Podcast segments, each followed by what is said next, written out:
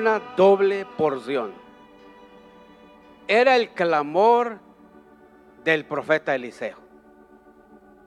Y quiero ver con ustedes algunos fragmentos del segundo libro de los Reyes, capítulo 2. Y vamos a ver ahí, hermanos, cómo el profeta Elías, Dios le había dicho que su tiempo para su ministerio había ya terminado y que él debía de dejarle a alguien más el ministerio. Entonces el profeta Elías hace un viaje con Eliseo. Pero esta historia, hermanos, que está aquí registrada en este capítulo 2 de, de, Segundo de Reyes, no es una historia para que nosotros eh, la apreciemos y es muy bonita la historia. No, esa historia quedó ahí porque el Señor quiere darnos, por lo menos en esta noche, una lección. Y habrán muchas más, seguro.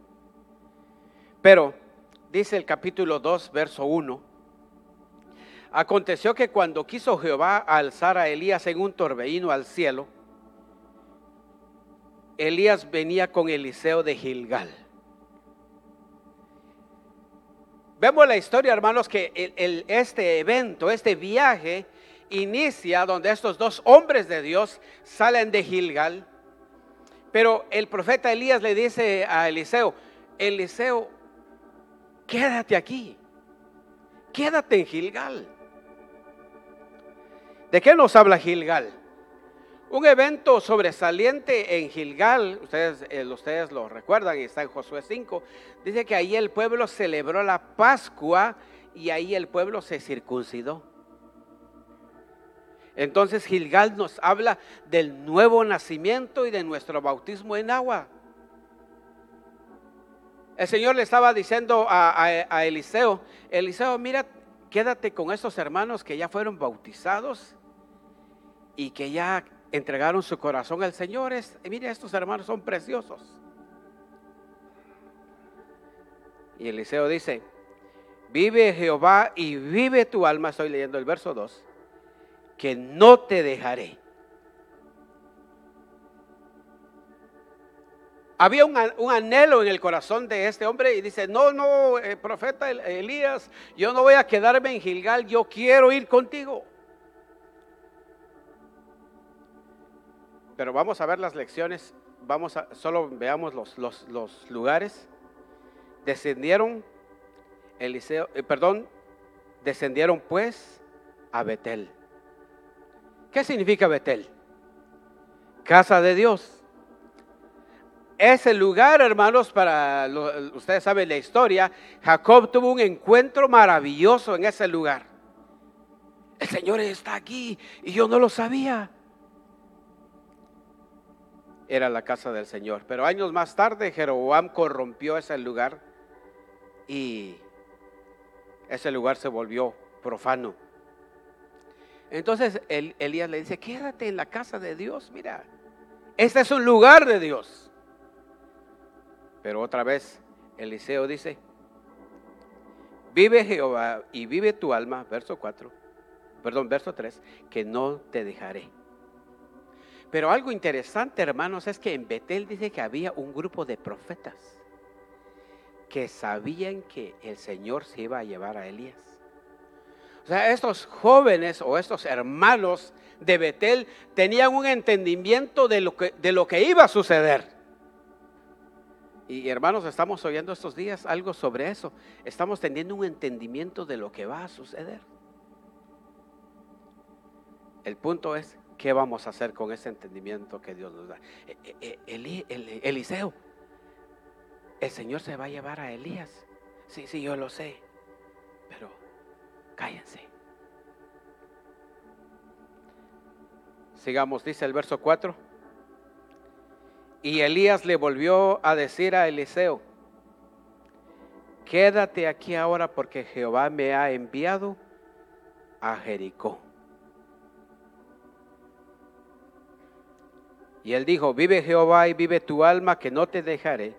Vinieron pues a Jericó. Gilgal, Betel, casa de Dios, Jericó. ¿Qué significa Jericó? un lugar llamado grato, un lugar bonito. Mira, Eliseo, quédate aquí, mira, este lugar es bonito, este lugar es fructífero, hay bendición. ¿A cuántos nos gusta un lugar así? Amén. ¿A cuántos les gusta Betel? Nos gusta Betel, amén, es la casa de Dios. Nos gusta Gilgal, nos gusta. Es el nuevo nacimiento, es el bautismo en agua. Pero saben, hermanos, son experiencias que cada uno de nosotros hemos tenido, pero el Señor quiere llevarnos a más. Pero ese no es el punto. Lo que yo quiero recalcar es lo que Eliseo, hermanos, deja a nosotros, nos deja a nosotros una lección. Leamos el verso 6. Dice, y Elías le dijo, te ruego, fíjense hermanos, ya no, le estaba diciendo, eh, te quedas aquí. Ahora le dice, te ruego que te quedes aquí porque Jehová me ha enviado al Jordán. Y él dijo, vive Jehová y vive tu alma, que no te dejaré. Fueron pues ambos. Me gusta porque estábamos cantando, mi corazón he fijado en ti. Y hermanos, ¿cuántos de nosotros estamos seguros de que hemos fijado nuestro corazón en el Señor? Porque cantarlo es bonito. Pero el Señor quiere llamarnos. Por eso habían clamores en esta noche. Y hermanos, que sea nuestro clamor en este tiempo. Señor, quiero tener mis ojos puestos en ti. Porque eso es lo que pasó con el profeta Eliseo. Dice el verso, el verso 8, tomando entonces Elías su manto, lo dobló y golpeó las aguas, las cuales se apartaron a uno y a otro lado y pasaron ambos en seco. ¿Qué lección queremos enseñar en esta noche acerca de este evento, acerca de este viaje? Lo que aprendemos, hermanos, es que el Señor quiere darnos a cada uno de nosotros una experiencia personal para poder avanzar. Él se hubiera podido quedar, si, imagínense, el profeta Elías le estaba diciendo a Eliseo, quédate aquí en Gilgal. Él se podía quedar ahí y decirle a los hermanos de Gilgal, miren, el profeta Elías me dijo que me quedara aquí. Se hubiera podido quedar en Betel y decir, eh, miren hermanos, el profeta Elías me dijo que me quedara aquí. Pero ¿qué lo hacía a él no quedarse ahí?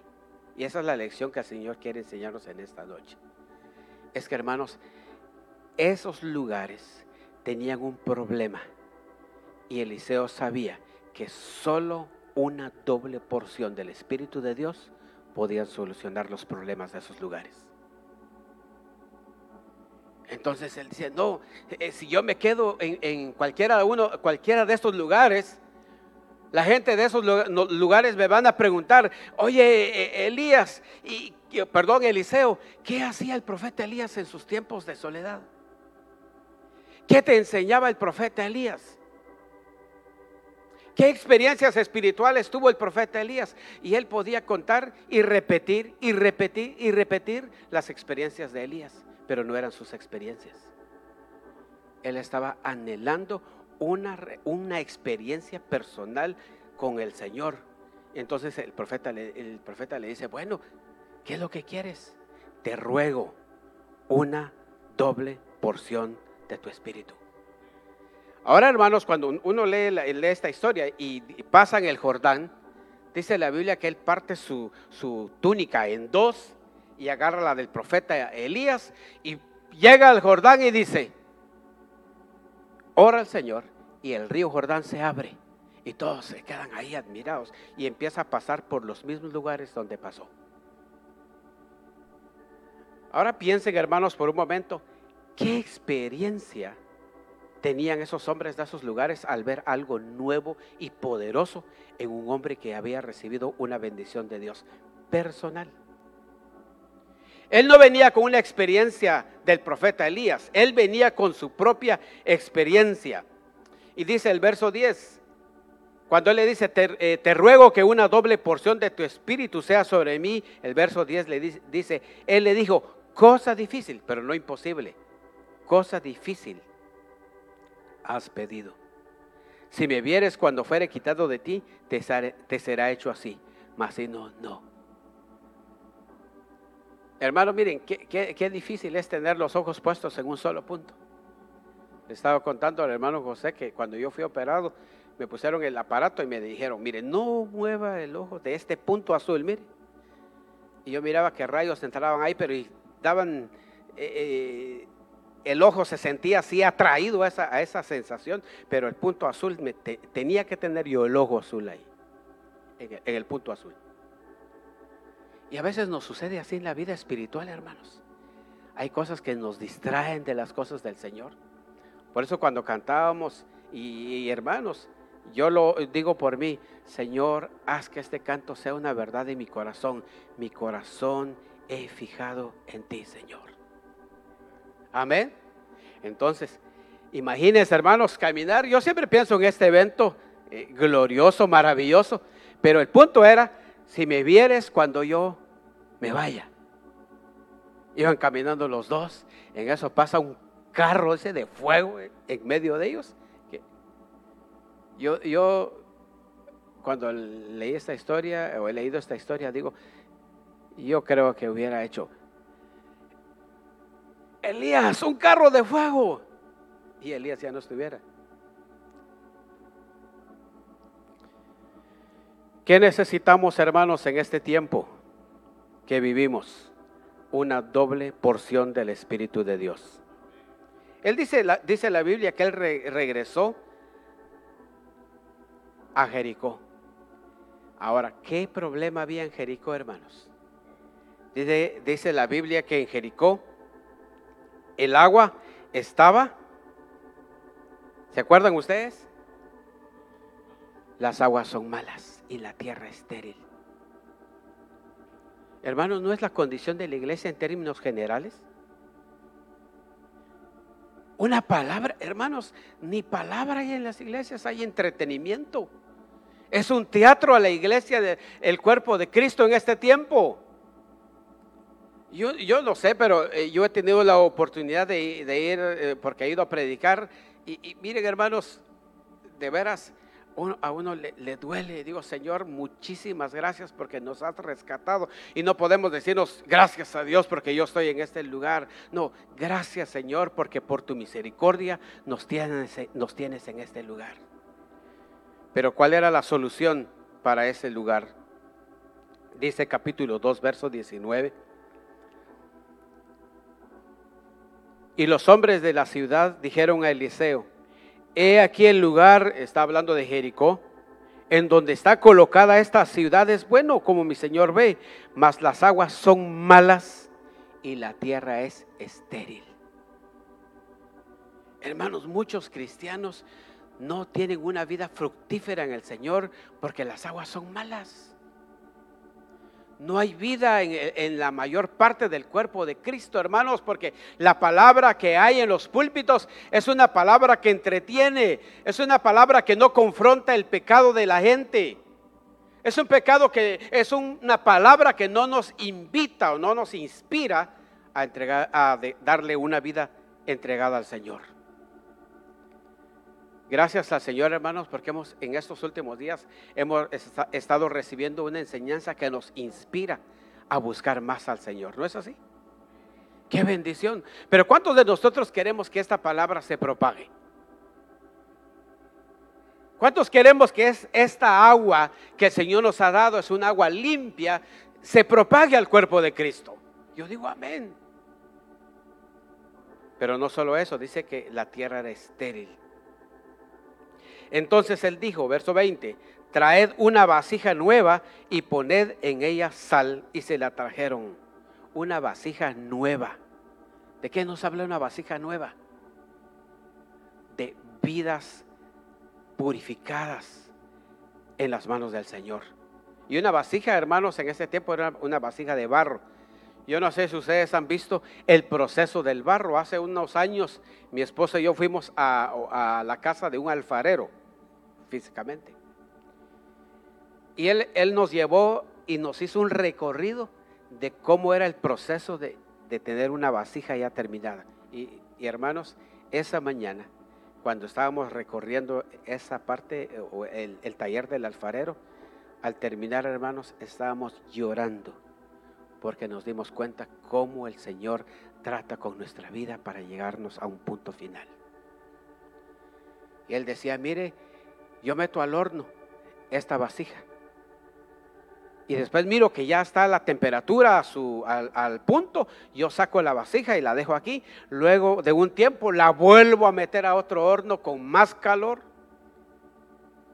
hasta dejarla una vasija. Y me regaló vasijas en sus procesos. Eh, y cuando yo tenía la vasija, al final, qué linda la vasija. Pero si la vasija gritara, hermanos, ¿qué diría? Decía el alfarero, mire, cuando una vasija tiene una piedra y se mete al horno, la vasija se quiebra y ya no sirve. Entonces me mostró, mire este plato, me dijo. Se miraba bonito el plato, pero ya no sirve. La metí al horno y mire este puntito. Cuando se metió al horno, se rajó. Aquí la dejé. ¿Me la regala? Sí, sí, aquí está. Yo decía, Señor, ¿cuántas veces tú nos metes al horno para que seamos vasijas para honra y gloria de su nombre? Esas vasijas Dios va a usar para llevar salud a los hermanos que viven en Jericó. Porque hay hermanos que viven en Jericó, hermanos que necesitan una palabra de los cielos. Hay, vidas que están sufriendo y, les han enseñado, hermano, repréndalo en el nombre del Señor. Usted no debe de sufrir. Pero cuando ustedes, que son vasijas y yo, hemos pasado por el horno de la aflicción, le decimos, hermano, es parte del camino, es parte del plan de Dios para purificar nuestros corazones. Y aquellos que no lo oyen se quedan, no, yo no sabía eso.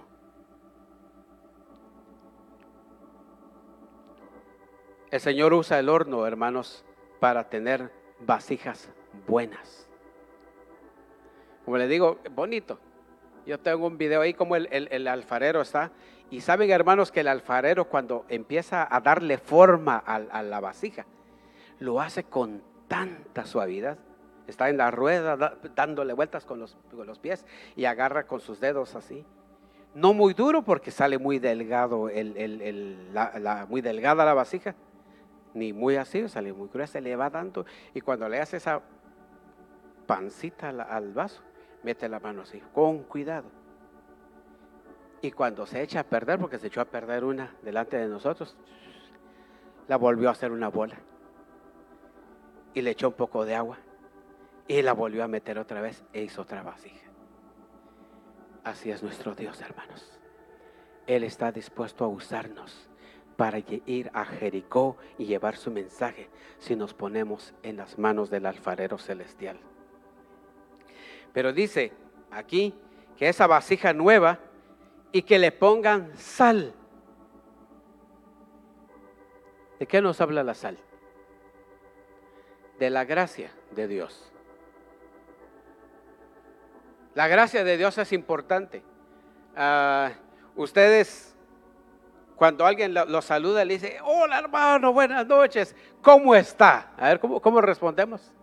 Por lo menos yo tengo esa costumbre y quizás lo decía a la ligera, pero yo sé ahora que es verdad eso, pero lo digo conscientemente. Estoy bien por la gracia de Dios. ¿Sí? Decimos, ¿Dicen ustedes eso? No, decimos bien, pero yo digo, estoy bien por la gracia de Dios. Y el apóstol Pablo decía, por la gracia de Dios soy lo que soy. Entonces, hermanos, la palabra de Dios debe ir sazonada con sal.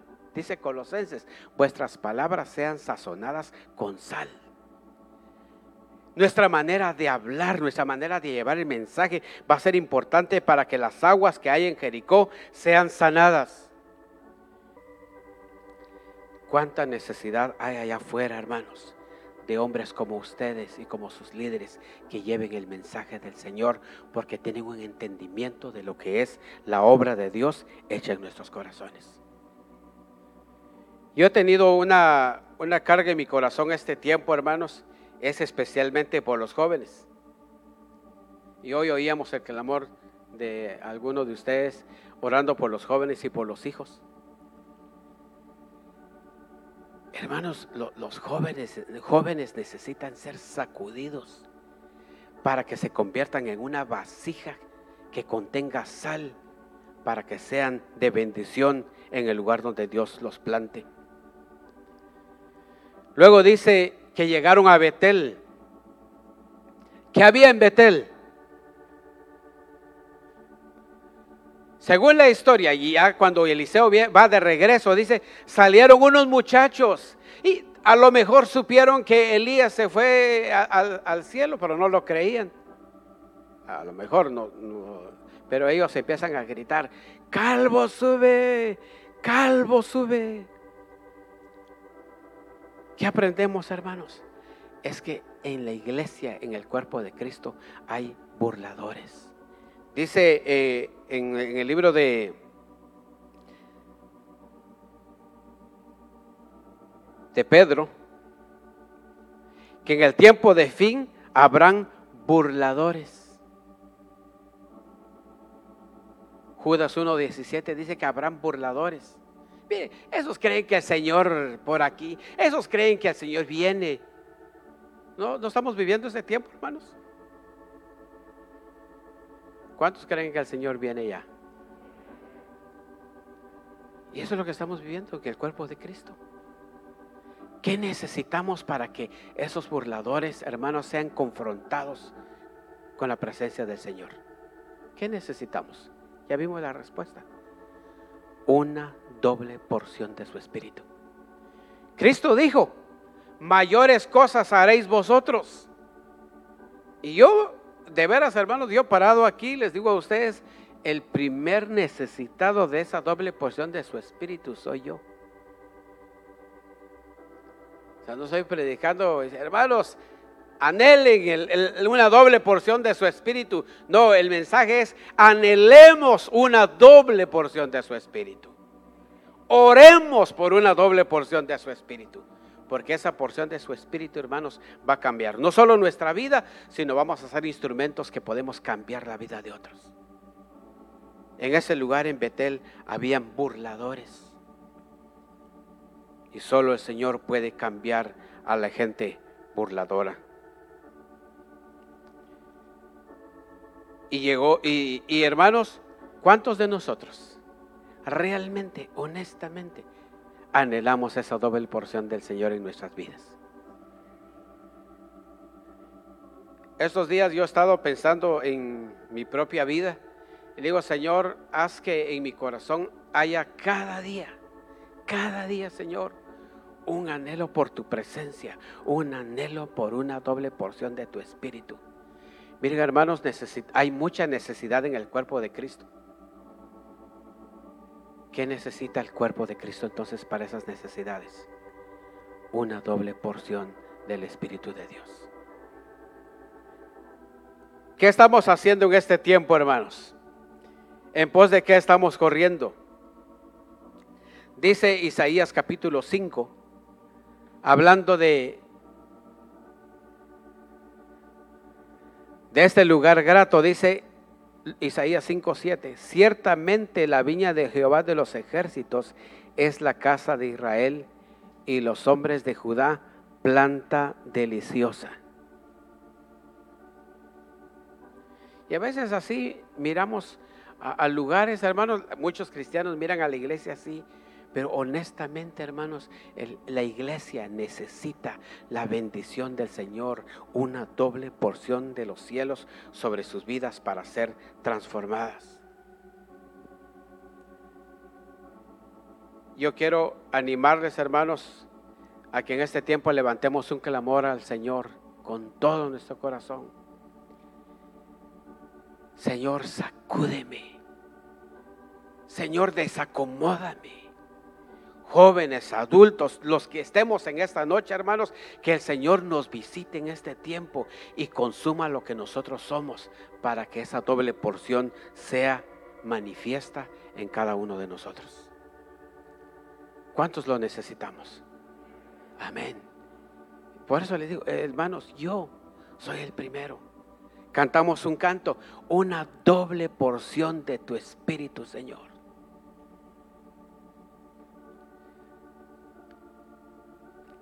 Hoy mismo, en este mismo tiempo, muchos cristianos están cometiendo el mismo error de la gente de Jericó, burlarse de las cosas de Dios o perder el interés por las cosas de Dios. Imagínense, Betel, la casa de Dios. Los lugares donde son para reuniones del Señor se han vuelto lugares de entretenimiento donde la gente va y sale vacía. Entra vacía, sale más vacía.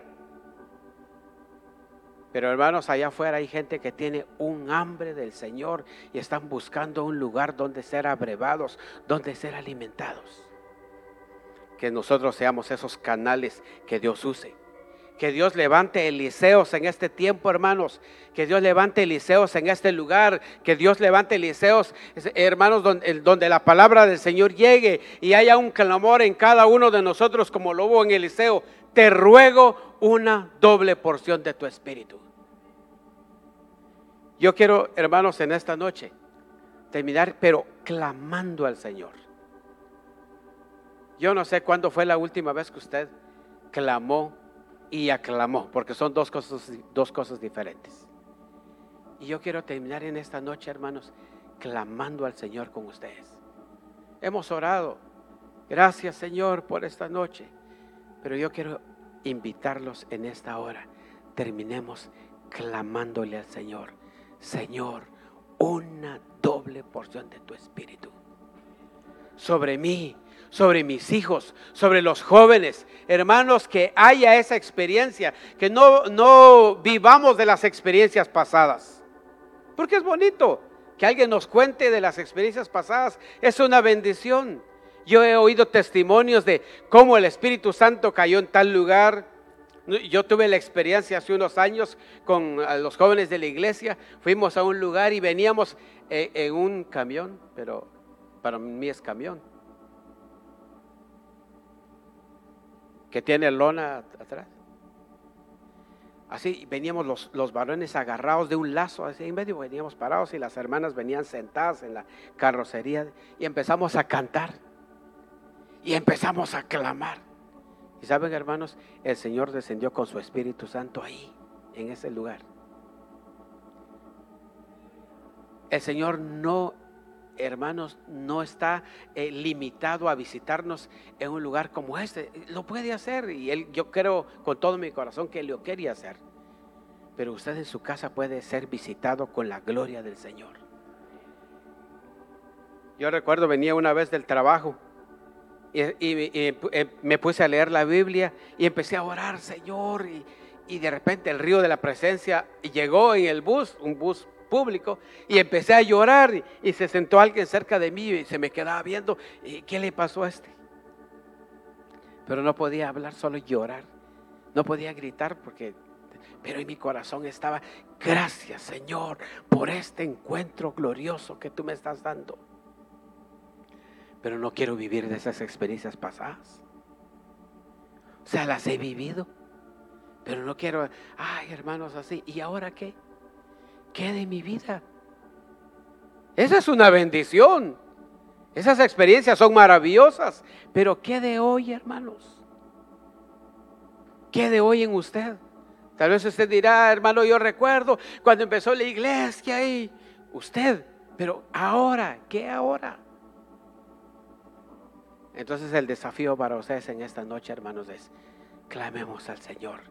Señor, consúmeme con ese fuego de tu espíritu y que clamemos como Eliseo, te ruego una doble porción de tu espíritu.